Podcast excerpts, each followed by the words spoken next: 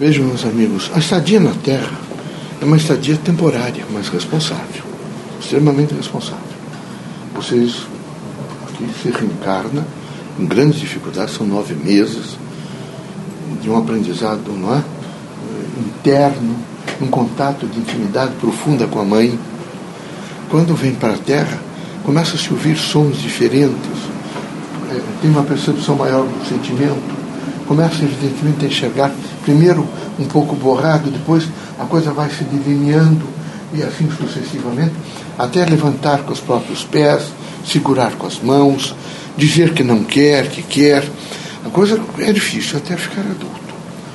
É preciso que cada um de vocês, veja, eu vejo que alguns de vocês têm pai e mãe ainda encarnados, irmãos mais velhos ou mais moços, é, pessoas que nesse momento compartilham com o nível de educação.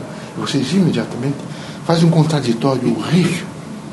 Mas basta eles desencarnarem, morrerem, como diz aqui, para vocês percorrerem os outros lugares e arrependidos de não ter. Aí bate em vocês o que significa como eu fui injusto e eu não soube aproveitar o meu pai, a minha mãe, as suas experiências, eu não soube aproveitar a minha família, eu não soube aproveitar os meus filhos. E é preciso que vocês todos tivessem a dignidade da compreensão, vejo, daquelas pessoas que nesse momento estão ao lado de vocês, é o entorno de vocês. No serviço, nas ruas, aqueles que vocês encontram sempre, ou os que vocês encontram de vez em quando, ou que vocês encontraram uma vez só, todos têm uma mensagem significativa a trazer a vocês. O importante é não se enclausurar e de maneira nenhuma ficarem nessa nesse processo de transformação, esse processo crítico e triste, vejo, de uma resistência interior contra tudo e todos, ou então se achando sempre superior. É superior, sabe mais que os outros, é mais intelectual, tem mais poder. Aqui não adianta isso. Sabe, se essa ciência mesmo, a, do, a dos espíritos, é ciência, é filosofia, mas se a ciência fosse a plenitude da verdade, teria resolvido várias coisas. Estariam resolvidas várias coisas. Não está resolvido nada. Nenhum por cento.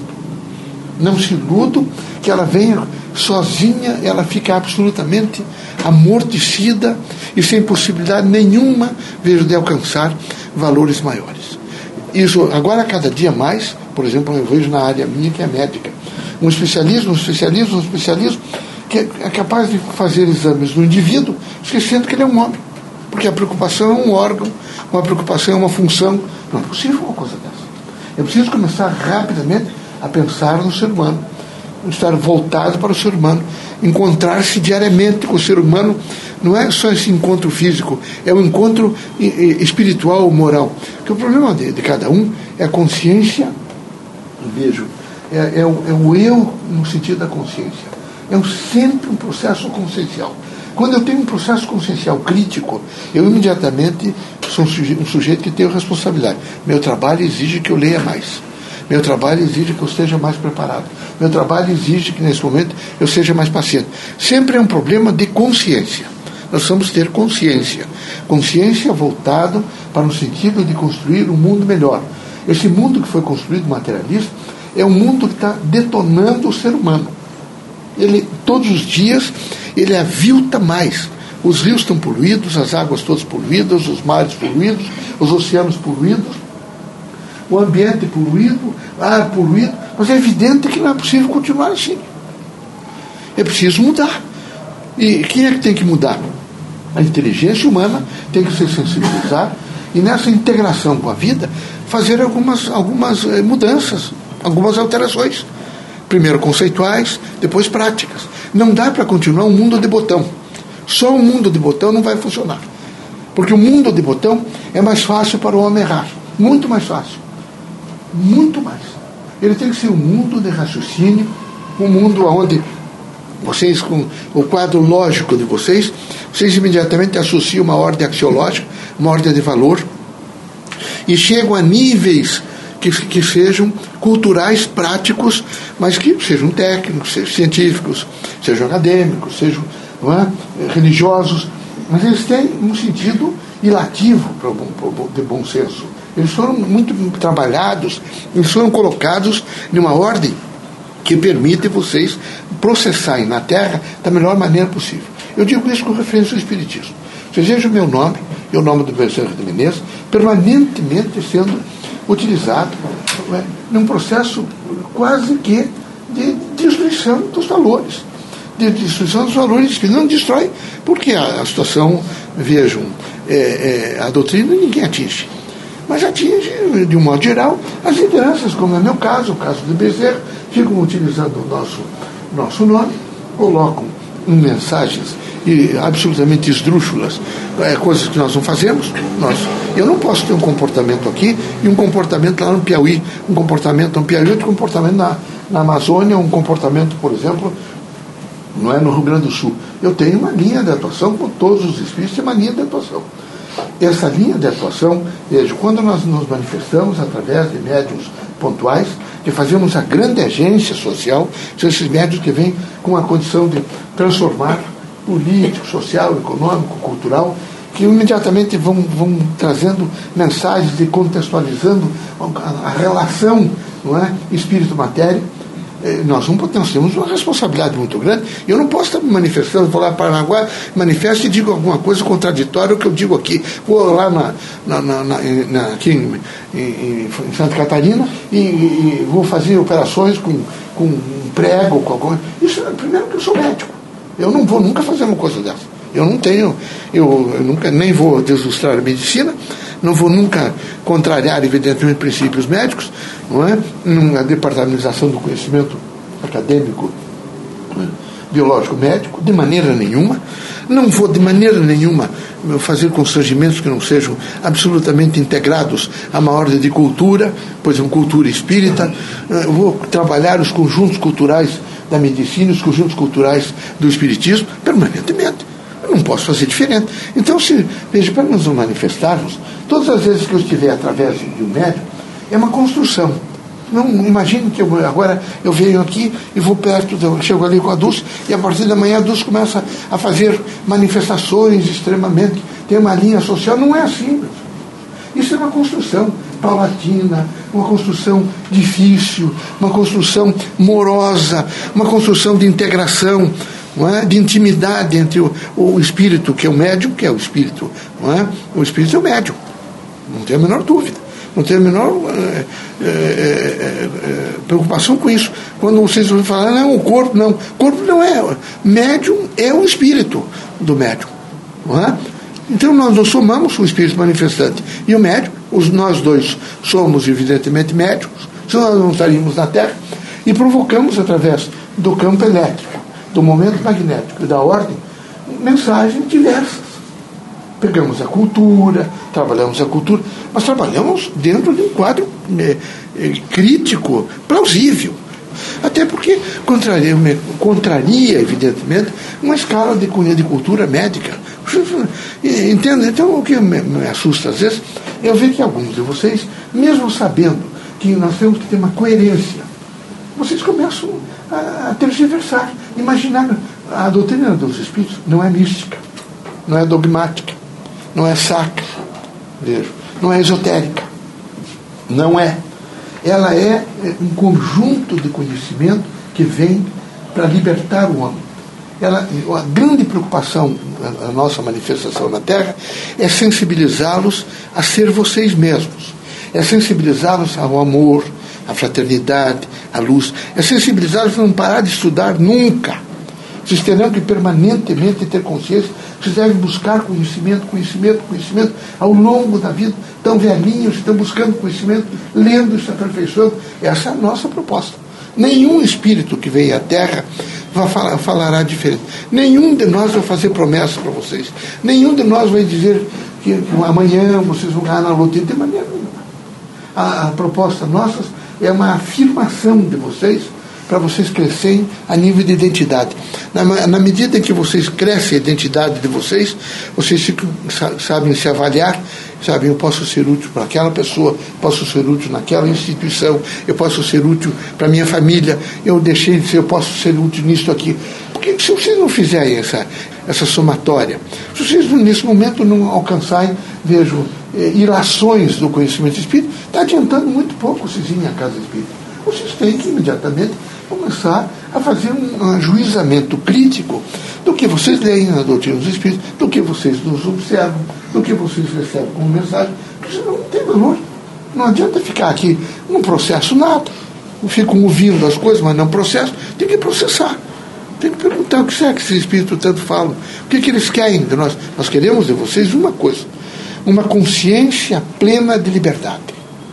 Nós queremos de vocês uma responsabilidade para vocês estarem todos os dias não é, ativando o pensamento livre. Nós queremos de vocês uma, uma força que venha de dentro, consequentemente para fora, onde vocês não tenham medo de nada. Vocês têm respeito por Deus, amor pelo Criador, respeito pelo próximo, mas não, não há medo de maneira nenhuma. Nós queremos, esperamos de vocês, queremos de vocês uma coragem muito forte para que, sobre todos os pontos de vista, se diga: eu errei ontem, errei ao longo da vida, mas daqui para frente eu não vou errar. Eu não vejo isso em vocês, eu sou muito sincero. Eu vejo que vocês, inclusive quando eu falei a respeito da família de vocês, eu vejo vocês truculentos com a família. Truculentos. Muito truculentos. Com aqueles que vocês deveriam ser tolerantes, são truculentos. Agressivos, que é, respondem mal, ou nem respondem, viram as costas e saem. Vocês é, acham que se é, Leocádio, eu fosse pai de vocês e algum de vocês, eu abriria a porta, vai viver sua vida. Aqui você não volta mais. É preciso respeito, muito respeito. Não é possível fazer desrespeito com as pessoas mais velhas, com desrespeito com qualquer pessoa e, e, e deslealdade com a criança. Não é possível. O treinamento que eu quero dizer para vocês é o seguinte: sexo é consentimento. Ele tem que significar consentimento. Depois de adulto, um menor não, o consentimento é viciado. De maneira nenhuma. Por isso a lei deve realmente recolher, se for homem ou mulher, que nesse momento se utilize de menor, que responda não é, pela prática do crime. Não é possível. O sexo é sempre a força do consentimento. Cada um de vocês, para ter essa relação, tem que ter. E veja como, como tudo é inteligente. O sexo existe, primeiro, no pensamento. Sem a compulsão do pensamento, ele não funciona. Não funciona. Então é preciso que haja em vocês uma consciência de crítica, de consentimento. Em qualquer idade, em qualquer. Vocês na relação, porque isso é respeito, evidentemente, a outra pessoa. E respeito a vocês, e respeito, evidentemente, ao corpo. É preciso também que vocês tenham um sentido crítico da vida. Não dá para fazer o, hoje, chegar amanhã e errar tudo de novo outra vez, e depois da manhã tudo de novo outra vez. Mas, meu Deus, cada um tem juízo crítico. Por, por que, que eu fiz isso? Está certo eu isso. Eu vou ter que ter um pouco de, de compreensão. Eu encontrei, quando encarnado, que estava aqui na Terra, algumas pessoas muito boas. Eu encontrei lá, no Rio de Janeiro, tudo era difícil. Eu não. Vocês às vezes ouvem falar que a minha família é lá de Paranaguá, que eu tenho o Visconde de Nácar, que tem o Barão do Cerro Azul, mas isso eram pessoas que trabalhavam muito e que prestaram relevantes serviços, por exemplo, não é, ao Império, e o imperador se impressionou com isso e intitulou as pessoas. Nós éramos pobres, todo mundo era pobre naquela época, muito difícil. Difícil quem conseguia o segundo par de sapatos, para vocês terem ideia. Tudo vinha de fora e era muito difícil, muito difícil. É? Então eu fui viver lá no Rio de Janeiro com dignidade, sempre recebi proteção, saí inclusive é, de um seminário é, maior em, São Paulo, porque um dos padres me, me chamou a atenção, eu limpava uma latrina e ele me olhou, com toda certeza ele viu minha aura como estava gostando daquilo, né? Mas disse, é, Leocádio, isso não é teu lugar. E um dia estar aqui foi um chamamento extraordinário. Eu sempre quis ser médico. Não é? E dali eu, eu fui buscar, efetivamente, essa composição de me fazer médico. E no Rio de Janeiro, fui né, aquelas pensões, aquelas casas de cômodos onde se alugavam para estudantes, na grande maioria eram estudantes. Mas encontrei uma mulher extraordinária, muito boa. Uma mulher que me ajudou muito na vida, sendo analfabeta. Naquela época, a grande maioria era analfabeta. Muito eles não sabiam ler, escrever, mas tinha alma. É? A pessoa com poder fantástico de doação para os outros. E como ela gostava muito de mim, então, de vez em quando, naquele tempo, eu não sabia que fazia tanto mal é, um bolinho da graxa, coisas. Sabe? Então ela fazia e me levava, né? Mas uma pessoa muito boa. Vejo o que vale, já passaram mais de 100 anos, o que vale é a memória do bem. Nunca vou esquecê-la. Não é? E sempre que a encontro, tenho por ela grande respeito. Porque é a memória da relação humana, a memória respeitosa, a memória, às vezes, até de se sacrificar para ajudar o outro. Não é? E isso é importante, muito importante. Não é só a titulação de doutor, ou as pessoas que nesse momento têm um conhecimento maior, e às vezes o conhecimento é tão menor, porque é só numa área. Hoje a coisa está assim. Ele é doutor em física, mas ele conhece só uma parte da física. Ele é analfabeto em todas as outras coisas. Isso é um absurdo, uma coisa dessa. Tanto que o nome de universidade é para que ele tenha, primeiro, em, num plano primeiro, ele alcance um conhecimento do universo. Porque se ele não alcançar esse conhecimento do universo, ele dificilmente tem condições de relações plenas e integrativas com as pessoas humanas. Não é? É, eu tenho, nessa convivência minha, encontrado pessoas muito corajosas. Não é? Eu me lembro de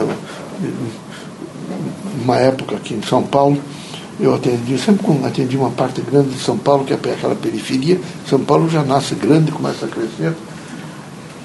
E o abandono da mulher é muito sério, né? Vocês sabem que hoje ainda tem um pouco mais de, de amparo, essas coisas, é, é, sério, porque ela fica com o filho, ela tem mais amor pelo filho, e, e o homem vai embora. E a coisa fica. A legislação veio, pensão alimentícia, essa coisa, mas até então era muito difícil. Ela sempre foi espírita, sempre se preocupou em frequentar as casas espíritas. Ficou sem marido, os dois filhos, não quis mais, uma moça bonita, não quis mais se aproximar de ninguém, e foi frequentando o centro espírita, levando os filhos e, e buscando orientação e lendo as obras espíritas, se ajudando e doando uma, no final de domingo ia para o centro espírita para limpar o centro espírita, cuidar do centro espírita e limpar as garrafas. Nós sempre trabalhamos muito com água fluida durante anos e ajeitava a água fluida, trabalhávamos com empatia, tinha que ter os hidritos, que eles tinham até dificuldade para fazer a, a, dosagem certa, e nós é que fazíamos nos, no centro espírita, fizemos isso até 1960.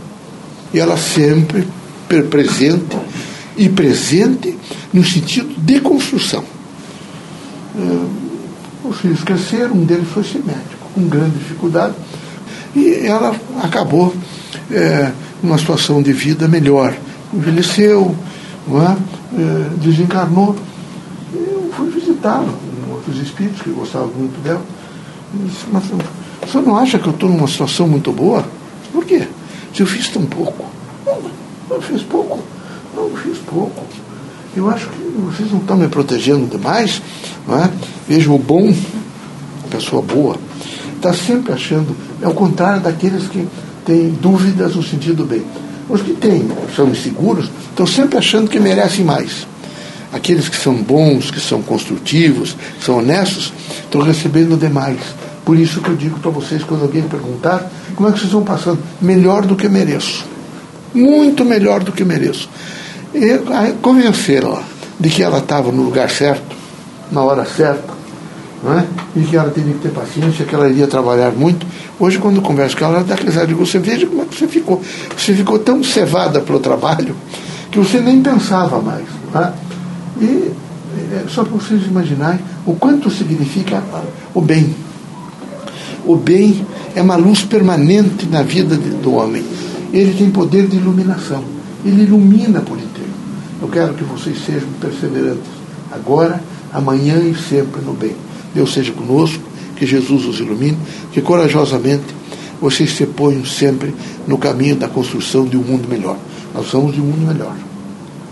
Se eu pudesse levá-los nesse momento, aqueles refugiados sírios, ou se eu pudesse levá-los nesse momento a alguns países árabes, onde as crianças estão trucidadas, se eu pudesse levá-los aos países africanos, onde alguns vivem horrivelmente, uma condição subhumana, vocês veriam em que triste saber que esse regime, esse, esse sistema de ideias, vejo, materialista, ele desrespeita integralmente o homem. Tem Por isso que nós, espíritos, estamos dizendo que vocês não têm globalização. Globalização, o dia que vocês globalizarem as pessoas. E não objetos, coisas para enriquecer inventores e pessoas ou países. Só globalizaram produtos, mas não globalizaram o ir, vir, permanecer, ficar das pessoas. Vocês poderiam ter uma identidade e visitar o mundo inteiro com liberdade, porque vocês são terráqueos. São, nesse momento, responsáveis pela terra. Então, eu quero ir lá para a China. Vão à China. Eu quero ir lá no Botão, vão lá.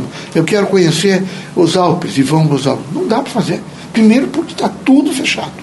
Não tem de maneira nenhuma globalização. A globalização é para vender produtos, só para isso. Só. Primeiro eles anunciam pela televisão, pelo rádio, vocês ficam com vontade de receber as coisas e passam a ser consumistas, consumistas, consumistas. Vocês vejam esse tal, esses tais de shopping. É? Até os médios, eu vejo, vocês todos preparados. É a ideia de perfilar.